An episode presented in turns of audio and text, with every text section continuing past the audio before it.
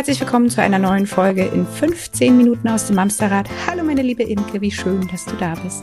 Hallo meine liebe Judith, wie schön dich zu sehen. Und hallo ihr lieben Menschen da draußen, schön, dass ihr auch wieder da seid. Und wer bei YouTube eingeschaltet hat, sieht's schon, wir sind heute zu viert und wir freuen uns riesig, dass die beiden da sind. Wir begrüßen heute bei uns, ich bin ganz offiziell, pass auf, Dr. Ismene Dietrich und Dr. Christa, Christa Könt-Kinz. Ihr beiden seid Ach, wisst ihr was? Erzählt mir einfach selber. Ihr beiden seid. Schön erstmal, dass ihr da seid. Erstmal Hallo. Danke. Hallo. Hallo. Ähm, soll ich anfangen? Mhm. Ich bin Esmene Dietrich. Ich bin Fachärztin für Psychiatrie und Psychotherapie und arbeite an der Uniklinik Freiburg. Heute aber von zu Hause in meinem Heimaufnahmestudio. Und genau, mache mit Christa zusammen einen Podcast, den Jungen Freudlos Podcast. Und wir haben ein Buch geschrieben, aber davon erzählst du bestimmt gleich noch, Judith, oder? Vermutlich.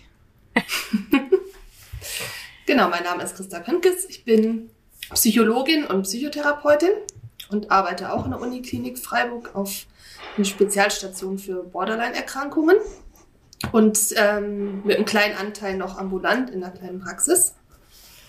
Ähm, genau, und Podcast und Buch hatte ich mir ja schon erwähnt. Genau. Ich ziehe meinen Hut vor euch. Wirklich. Was für schöne Titel. Ja, was für, na, was für schöne Titel, was für wichtige Aufgaben einfach. Wie gut, dass es euch gibt. Echt. Ja. Das ist. Dankeschön. Ähm, und schade, dass auch eure Tage nur 24 Stunden haben. Ich glaube, es gibt genug Bedarf da draußen. Ähm, ja, wir wollen heute. Gut. Wie bitte? Das wäre gut, ne? Äh, Tagesverlängerung ja. fände ich gut. Ja. Mhm. Ja, ich, ich mhm. glaube ehrlich gesagt nicht, dass im Endeffekt wirklich mehr Zeit am Ende übrig bliebe, weil auch da würden wir uns die Tage so vollschaufeln. Aber gut, das ist äh, ein Thema für eine andere Folge. Imke, schreib auf, darüber müssen wir nochmal sprechen, wie wir die Tage mit mehr Stunden versehen. Wir wollen nämlich heute über was sprechen, was ähm, in unserer Community immer mal wieder nachgefragt wird. Es geht um das Thema Neurodivergenz bei Kindern, ähm, sicherlich auch bei Erwachsenen, aber es geht darum, mein Kind scheint anders. Ist mein Kind normal? Was kann ich tun? Was muss ich tun? Und heute wollen wir mit euch über ADHS sprechen, beziehungsweise erstmal klären, was ist ADHS, was ist ADS? Woran kann ich es vielleicht erkennen? Und vielleicht, warum ist es auch ganz geil? Ich weiß es nicht. Also lass uns mal äh, einen Blick darauf werfen und das ganze Feld mal aufrollen, würde ich sagen. Was, was ist ADHS? Was ist ADS? Und wo ist, der, wo ist der Unterschied? Gibt es da überhaupt genau. einen? Ja, wer fängt an? ich fange mal an. Mhm. ähm, also, es, es, handelt sich erstmal um eine Abkürzung, ADHS. Ähm, das steht für Aufmerksamkeitsdefizit-Hyperaktivitätsstörung. Ist total schmissig, so. das Wort. Total Super. schmissig, ja. Es geht auch so. geht ganz ähm, leicht über die Zunge. Birgt auch ein bisschen Potenzial für Missverständnisse. Das mhm. müssen wir uns, glaube ich, gleich mal kurz angucken. Ähm, und da sind im Prinzip zwei Bereiche drin. Also das eine ist, ist dieser Bereich Aufmerksamkeitsdefizit. Das wird häufig missverstanden als die Kinder wollen mehr Aufmerksamkeit ja, oder wollen irgendwie im Zentrum der Aufmerksamkeit stehen. ähm, das ist nicht so, sondern das beschreibt im Prinzip, dass die ähm, Schwierigkeiten haben, ihre Aufmerksamkeit zu steuern. Also so mhm. ähm, einer bestimmten Person reden oder irgendwie was lesen sollen oder lernen sollen oder sich auf irgendwas konzentrieren möchten, dass dann die Aufmerksamkeit einem immer mal wieder irgendwie abschweift, die Konzentration irgendwie begrenzt ist und dass das Gehirn eigentlich so automatisch immer nach den Dingen sucht, die es gerade irgendwie am spannendsten findet. Ähm, was jetzt nicht zwingend das sein muss, was man eigentlich gerade machen sollte, vielleicht. Das ist in der Schule ähm, bestimmt super. Guck mal ein Eichhörnchen. Genau. Oder wenn man im Außen nichts findet, was auch ganz häufig passiert ist, dass man sich dann wie so wegträumt und dann irgendwie in seinen eigenen Gedankenwelten und Fantasiewelten wie so ein bisschen verschwindet. Ähm, und die Kinder dann von außen zum Beispiel irgendwie überhaupt nicht mehr ansprechbar wirken oder irgendwie wie so versunken sind eigentlich. Und im Alltag brauchen wir eben relativ viel diese Aufmerksamkeitssteuerung, um eben auch so normale Alltagstätigkeiten gut hinzubekommen. Und wenn das fehlt, dann merkt man das zum Beispiel daran, dass, dass man irgendwie ständig irgendwelche Sachen verschusselt, irgendwie ähm, einen Bus verpasst oder irgendwie viele Sachen im Alltag nicht so richtig geregelt bekommt. ähm, weil man halt irgendwie Schwierigkeiten hat, sich auf eine bestimmte Sache zu fokussieren. Ähm, und der Vollständigkeit halber muss man noch den anderen ähm, Bereich irgendwie im Rahmen von diesem Aufmerksamkeitsdefizit, das ist so ein bisschen widersprüchlich, nennen, weil es gibt nämlich auch so diesen Hyperfokus, also dass wenn eine Sache interessant ist, dass ähm, Kinder dann wie so gebannt sind oder gar nicht mehr aufhören können, äh, sich mit Sachen zu beschäftigen oder ähm, irgendwo gar nicht mehr so wirklich einen Ausgang finden. Also bei bestimmten Themen dann zum Beispiel irgendwie äh, krasse Spezialisten werden. Mhm. Ja. Mhm. Genau, das war jetzt erstmal so der eine Bereich. Genau, soll ich was zum anderen ja. sagen, bevor du ins Monologisieren kommen musst? ähm, genau, also Aufmerksamkeitsdefizit war ja der erste Teil vom Wort und dann Hyperaktivitätsstörung oder Syndrom. Hyperaktivität heißt ja ein zu viel an Aktivität. Und das kann einerseits sein, so eine körperliche, wir sagen auf schlau motorische Hyperaktivität. Das heißt, also man ist die tatsächlich mehr in Zeit. Bewegung, mhm. hippelt rum, genau dieses klassische äh, Zappel-Philipp, ja. Suppenkasper-Thema, was man natürlich sehr gut nach außen hin sehen kann. Das kann sich aber auch äh, im Innern abspielen. Also wenn man sich irgendwie mit viel Mühe versucht, dieses ganze Gehippel abzugewöhnen, dann kann es auch zu so einer gedanklichen inneren Unruhe oder erhöhten Anspannung kommen. Und mit zu diesem Bereich zählen wir auch die Impulsivität, äh, was im Prinzip bedeutet, äh, man handelt schneller, als man die Dinge durchdenkt. Das heißt, äh, die Kinder, die fahren schnell von 0 auf 100 hoch, machen vielleicht Dinge, wo, wo sie gemerkt hätten, die sind ganz schön gefährlich, wenn sie eine Sekunde drüber nachgedacht hätten. Und ähm, genau. Jetzt höre ich aber gerade schon viele, viele laute Stimmen hinter mir, die da schreien, dann hat mein Vierjähriges ja auf jeden Fall. Oh Gott, der zappelt die ganze Zeit rum, kann sich nicht stillsetzen. Konzentration gar nicht, geht mhm. gar nicht und kommt jetzt vielleicht schon übernächstes Jahr in die Schule und das muss doch und boah, und impulsiv, ja, hallo, also Wutausbrüche noch und nöcher. Und mhm. jetzt sagt auch noch die Erzieherin, boah, da würde ich ja mal testen lassen. Mhm. Und ich würde schätzen, dass es wahrscheinlich abends dann ganz besonders oh, ja, schlimm ja, ist. Die magische, ich wollte gerade sagen, die magische Stunde. Aber genau. Äh, was ist, also ich, ich finde ja, also natürlich ähm, diese ganzen Symptomatiken, die ihr jetzt beide gerade geschildert habt, findet man die nicht generell bei Kindern? Ist da, sind das nicht normale ähm, Eigenschaften von Kindern, so ist gerade das Impulsive, äh, von dem Ismene gerade erzählt hat, oder das äh, Aufmerksamkeitsroter Faden, da denke ich so an die Ablenkungsmanöver, die drumrum passieren.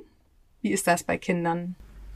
Absolut. Also Normal. das sind ja auch alles so, so Steuerungs- und Regulationsfähigkeiten, die wir überhaupt erstmal lernen müssen.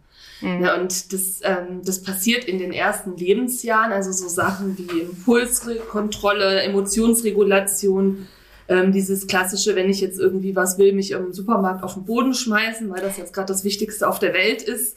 Ähm, das ist in einem gewissen Alter normal und dann irgendwann, also spätestens, wenn das mit 15 immer noch auftritt, sollte man nochmal drüber nachdenken. So. ähm, und deswegen ist es auch relativ normal, dass diese ganzen Auffälligkeiten quasi, die da beschrieben werden, ähm, erstmal, glaube ich, jedes Kind betreffen, mehr oder weniger. Mhm. Und die Kinder dann mit den Jahren das lernen irgendwie.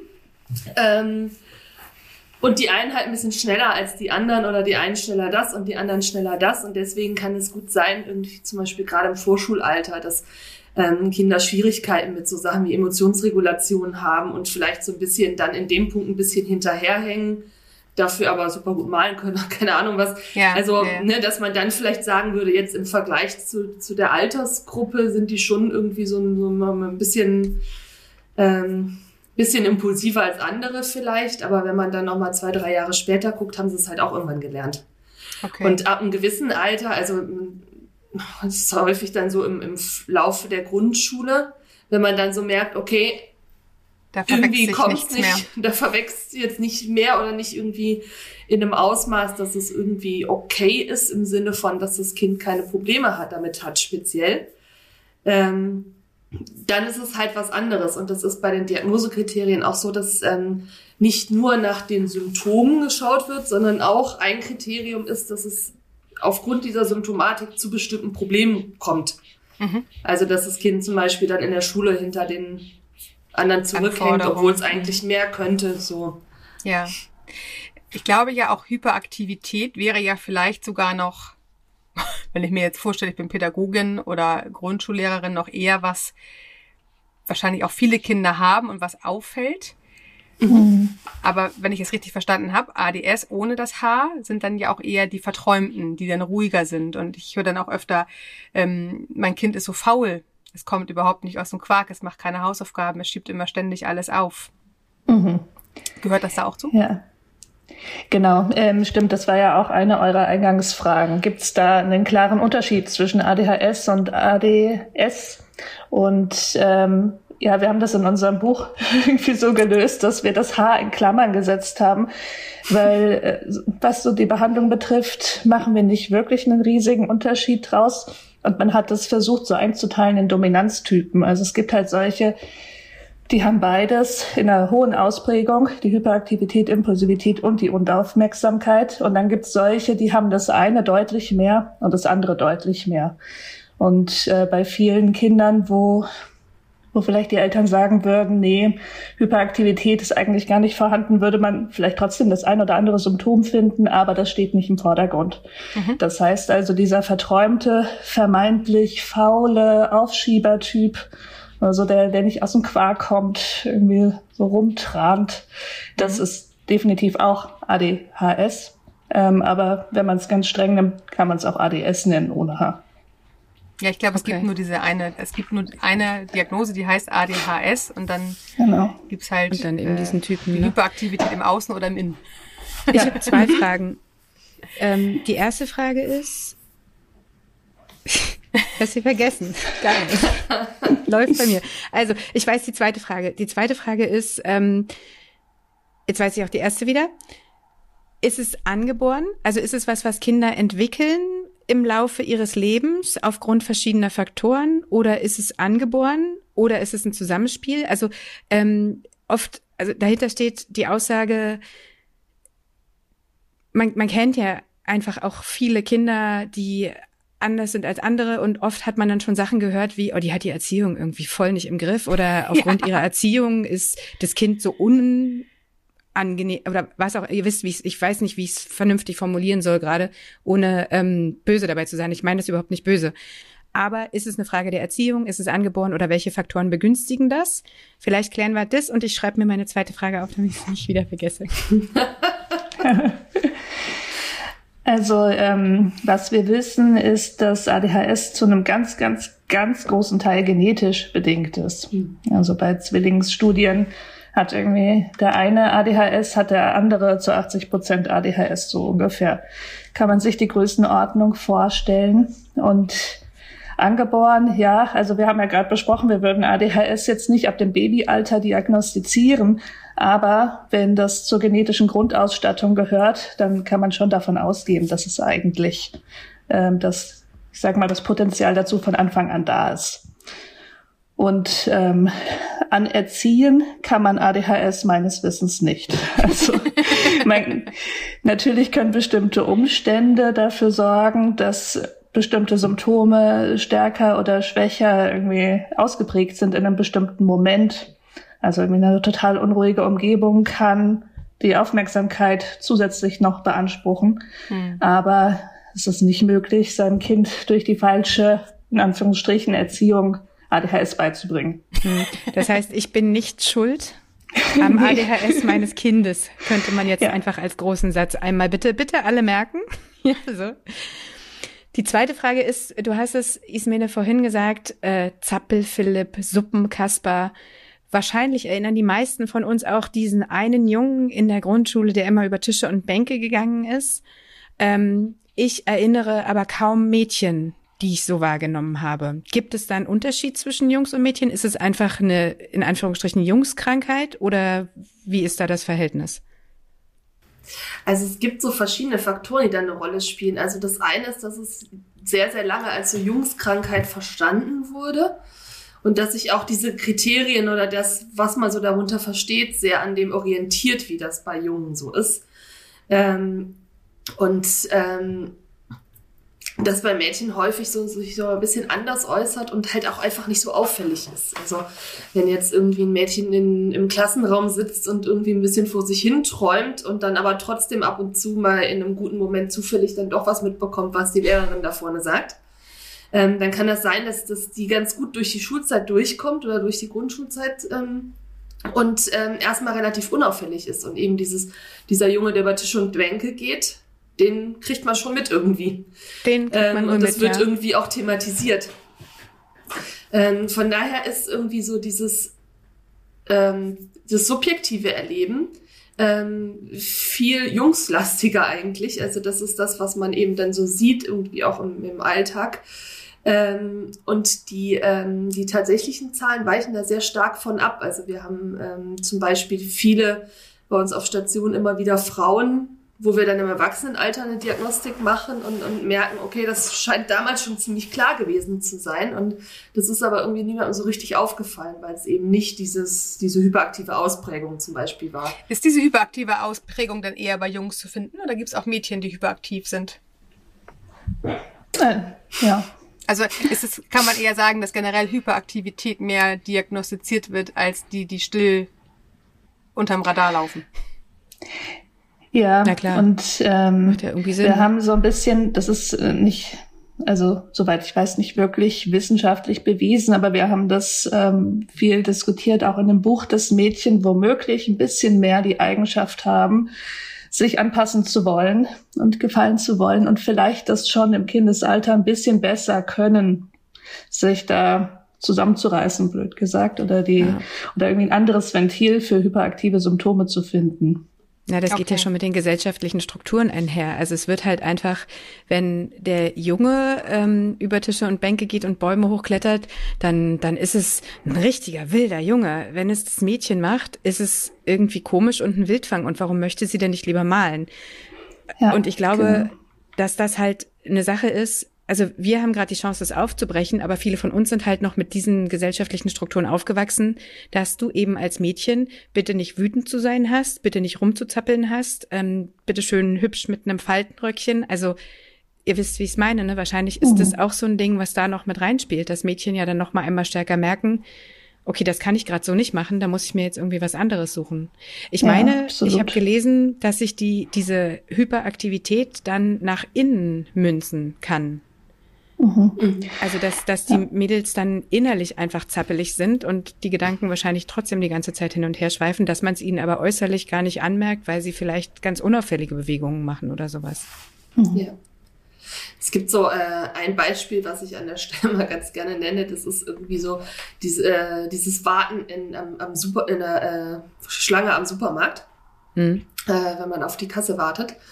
Ähm, da kann man zum Beispiel so fragen, äh, rasten sie aus, wenn sie irgendwie warten müssen. Und die meisten sagen, nö, mache ich nicht. Aber wenn man fragt, wie ist das Erleben innerlich, sagen viele dann schon, oh Gott, ja, ich könnte völlig ausrasten. Und das ist ähm, bei, bei Mädchen zum Beispiel sowas, was wir sehr, sehr häufig hören, irgendwie im, im Rückblick, dass die sagen so ganz, ganz, ganz viel Emotionen und eben auch dieses Hyperaktive und, und so, das ist einen fast zerfetzt vor Emotionen, aber eben so, genau wie du gesagt hast, so schnell zu lernen, okay, das, das ist irgendwie nicht erwünscht, wenn ich jetzt hier einen Wutanfall kriege. Ähm, und dann eben schnell zu lernen, das irgendwie mit sich selbst auszumachen oder irgendwie so zu unterdrücken oder eben dann innerlich unruhig zu sein. Also es mhm. ist häufig so, dass das Mädchen berichtet, irgendwie so viel Gedanken oder der Kopf einfach mal nie Ruhe gibt oder es immer irgendwas wie so getrieben ist, was man vielleicht von außen nicht unbedingt sieht. Wenn es okay. gut läuft, ist es, also was, was auch ganz oft gibt, ist, dass ähm, das so intuitiv sich irgendwie Sachen suchen, die gegen die Unruhe helfen. Also zum Beispiel sowas wie viel Sport machen oder so. Hm. Und auch hier nochmal wieder, nicht alle, die unruhig sind, haben gleich ADS oder ADHS und nicht alle, die auf Bäume klettern, haben ADHS. ähm, ich muss das mhm. an der Stelle sagen. Äh, wenn jetzt eine Mama uns hört oder auch ein Papa oder Oma, nee, wir bleiben mal bei den Eltern, das ist schlauer. Ähm, wenn wir jetzt Eltern haben, die hier zuhören und denken, boah, ich bin da auch echt nicht ganz sicher. Ab wann würdet ihr Eltern empfehlen, ein Kind mal ja, wahrscheinlich geht man zuerst zum Kinderarzt vermutlich, der dann weitere mhm. Wege äh, in, in, die Wege leitet, der weitere Schritte in die Wege leitet. Ähm, welches Alter würdet ihr empfehlen, dann doch mal tatsächlich zu sagen, okay, jetzt, jetzt macht es doch tatsächlich auch Sinn, jetzt verwechsel ich vielleicht gar nicht mehr so viel. Und wenn ja, wie? Wie geht das überhaupt? Ja. Die Frage also, ich befürchtet. Also so wirklich eine ADHS-Diagnose stellen, die ausreichend sicher ist, kann man eigentlich erst ab dem Schulalter. Ähm, jetzt äh, gibt es sicher Situationen, wo man sich schon vorher Gedanken macht, entweder weil man weiß, wir haben das in der Familie, oder weil schon Rückmeldungen kamen von der Kindergärtnerin, dass das Kind irgendwie auffällig wäre. Und ähm, jetzt würde ich mal sagen, diese ähm, Gedanken mit dem Kinderarzt zu teilen, ist ja zu keinem Zeitpunkt verboten. Also ich würde das besprechen, mhm. weil es ist immer schwierig, das ohne den jeweiligen Fall zu kennen, so ganz mhm. pauschal für alle zu beantworten. Der Kinderarzt kennt ja das Kind von ganz klein auf und im es kennen sich halt einige Kinderärzte gut aus mit dem Thema und andere nicht so sehr. Kommt dann auch immer drauf an, wie viel Expertise der Kinderarzt hat. Mhm. Aber das wäre als erster Ansprechpartner auch niederschwellig jemand, man kann das mit ihm auch besprechen, wenn das Kind noch in den Kindergarten geht. Keine Frage. Es ist nur die Frage, ob man dann direkt die Überweisung zum Kinderpsychiater macht oder ob man sagt, hm, wir beobachten es jetzt noch mal ein Jahr, wir dokumentieren vielleicht ein bisschen die Auffälligkeiten und dann sprechen wir noch mal. Hm. Also das heißt, dann geht es zu einem Kinderpsychologen und dort wird dann getestet. Genau, also im nächsten Schritt könnte man eine Überweisung machen zum Kinder- und Jugendpsychotherapeuten, Psychotherapeutin oder Psychiaterin entsprechend für Kinder- und Jugendalter. Okay. Immer so lange Wörter. genau. Oder eben so ein Zentrum wie zum Beispiel eine Uniklinik, wo eine spezielle Sprechstunde angeboten wird. Und was wird da wird. genau getestet dann? Wie lange das Kind stillsitzen kann, oder? Mit einer Stoppuhr. Also ja. es gibt so äh, ganz verschiedene Tests, also eben, äh, dass, dass man irgendwie äh, das Kind natürlich selber beobachtet, dass man Aufmerksamkeitstests macht, dass man tatsächlich auch zum Beispiel Aufgaben stellt und, und wirklich auch guckt, wie lange bleibt das bei der Sache und ähm, wie entwickelt sich so die Leistung irgendwie, dass, dass man ähm, äh, also eben verschiedene Aufgaben probieren, aber auch, dass man körperliche Ursachen abklärt, einfach, die irgendwie äh, vielleicht so ähnlich aussehen könnten, aber irgendwie eine andere Ursache haben. Mhm. Ähm, natürlich guckt man sich auch irgendwie die Perspektive der Eltern an und ähm, also man versucht aus möglichst vielen Quellen möglichst viele Informationen zusammenzusuchen und sich dann ein Bild zusammenzustückeln. Das ist schon ein relativ aufwendiger Prozess. Ähm, und wenn man mit dem Gedanken spielt, das irgendwie in die Wege zu leiten, ist im Moment leider so, dass einfach die Wartezeiten sehr, sehr lang sind, dass das alles sehr mühsam ist, wie bei allen. Mhm. Ja, Wahnsinn. Ähm, dass es deswegen, glaube ich, schon frühzeitig sinnvoll ist, sich eben mal äh, schon mal ein bisschen zu recherchieren. Wer ist denn ein das Termin bei mir? für in zwei Jahren machen. Ein Termin für in zwei Jahren. Absagen kann man ähm, ja immer noch. Und äh, schon mal so ein bisschen zu gucken, dass wenn man das Gefühl hat, okay, jetzt müsste irgendwie was passieren, dass man dann nicht irgendwie, äh, dass man dann wenigstens schon mal so ein bisschen weiß, wo, wo, wo wende ich mich hin und wer ist da ansprechbar und wie gibt's bei mir in der, in der Stadt oder in der Region. Und es spricht ja auch gar nichts dagegen, selbst wenn es äh, keine offizielle Diagnose sein wird zu einem späteren Zeitpunkt, hat das Kind ja möglicherweise an bestimmten Stellen Schwierigkeiten. Die darf man ja auch ohne Diagnose versuchen zu begleiten. Also dass man einfach schaut, welche Strategien ähm, kann ich entwickeln, dass meinem Kind es besser gelingt, still zu sitzen oder welche Möglichkeiten habe ich es dabei zu unterstützen. Ich denke jetzt gerade an Wackelkissen oder so ein sowas. Ergotherapie ja, vor allem. Genau, das, genau. Mhm. Das, das wäre halt äh, dann aber die nächste Frage. Wenn die Diagnose Diagnose da ist, ähm, was, was passiert dann? Also muss es, muss es gleich ein Medikament sein? Gibt es verschiedene Therapieformen? Kann man, ist es für immer da? Kann man es heilen? Oder wie lernt man damit umzugehen? Hm. Äh, so, ähm, wenn die Diagnose da ist, dann findet erstmal eine ausführliche Beratung statt. Je nach Alter, eben also jetzt bei Kindern ähm, sowohl des Kindes als auch der Eltern oder der Bezugspersonen. Und ähm, der erste Schritt wäre erstmal alle möglichen Informationen zu vermitteln, damit man weiß, mit welchem Gegner man es eigentlich zu tun hat. Also Psychoedukation. Und dann gibt's einerseits so den Bereich der psychosozialen Behandlungsmethoden, zu dem gehört auch Psychotherapie, aber auch eben Leistungen von anderen Therapeuten. Und der andere Bereich ist Medikation. Medikation würde man jetzt nicht bei ganz, ganz kleinen Kindern empfehlen. Und ähm, je nach Schweregrad der ADHS würde man es auch nicht unbedingt als erste Wahl empfehlen. Also da kommt es so ein bisschen drauf an, wie ausgeprägt sind die Symptome. Und ähm, wenn die leicht oder mittel ausgeprägt sind, dann würde man es wohl erstmal mit psychosozialen Therapiemethoden versuchen und gegebenenfalls, wenn das nicht reicht, einen Medikamentenversuch diskutieren. Okay. Krass. Christa? Ja. Richtig? Christa, noch was da hinzuzufügen. ich glaube tatsächlich, Unsere Zeit ist schon ziemlich mhm. knapp. Ich äh, würde am liebsten jetzt noch die nächsten drei Stunden mit euch darüber weitersprechen, weil ich finde das irre spannend und ich glaube, es ist in der heutigen Zeit nochmal so wichtiger. Ich glaube auch, dass wir durch die verpassten sozialen Jahre der Kinder, durch Corona viel mehr die Kinder auch erlebt haben im Schulalltag und in der Entwicklung. Ich glaube, unsere Generation, die jetzt junge Eltern sind von Grundschülern, hat so innig diese Zeit miterlebt, wie es wahrscheinlich vorher kaum jemand tun konnte, weil halt durch Job, durch Kindergarten, durch Schule alle ihre getrennten äh, Tage verbracht haben und man kam nur abends zusammen. Ich glaube, deswegen ist auch gerade sowieso, vielleicht auch deswegen diese Wartelisten, weil es einfach, glaube ich, überall Klärungsbedarf gibt und gerade was Judith vorhin sagte, auch so ein bisschen diese Angst, liegt es an mir oder ist da doch irgendwas? Diagnosen sind tatsächlich auch eine Erleichterung in Form von, puh, es ist nicht meine Schuld, da steht eine Diagnose hinter. Gott sei Dank, ich kann jetzt allen sagen, es war gar nicht ich, das war jetzt die Diagnose.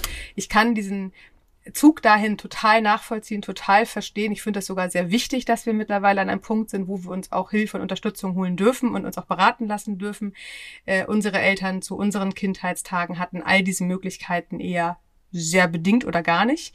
Ähm, deswegen, also wenn ihr da draußen euch jetzt angesprochen gefühlt habt und ihr denkt, Mensch, ich muss da nochmal genauer hinhören, Erstmal an der Stelle möchte ich äh, dringend das Buch von euch empfehlen. Wir haben es überhaupt noch nicht gesagt. Nee, aber wir sagen es ne? jetzt zum Ende. Konnte das die, Welt, die Welt der Frauen und Mädchen mit ADHS, in Klammern, ich zeige es gerade mal an die Kamera. Judith verlinkt das natürlich. Na klar. Ähm, es gibt ja viele Möglichkeiten, sich da Informationen zu holen, auch wenn man zwei Jahre auf einer Warteliste ist. Und ähm, was ihr eben schon sagtet, beobachten ist halt auch wirklich das äh, Wichtige und oft, nicht immer, verwechselt sich Auffälligkeiten und da, wo es sich nicht verwächst, darf man weiter am Ball bleiben.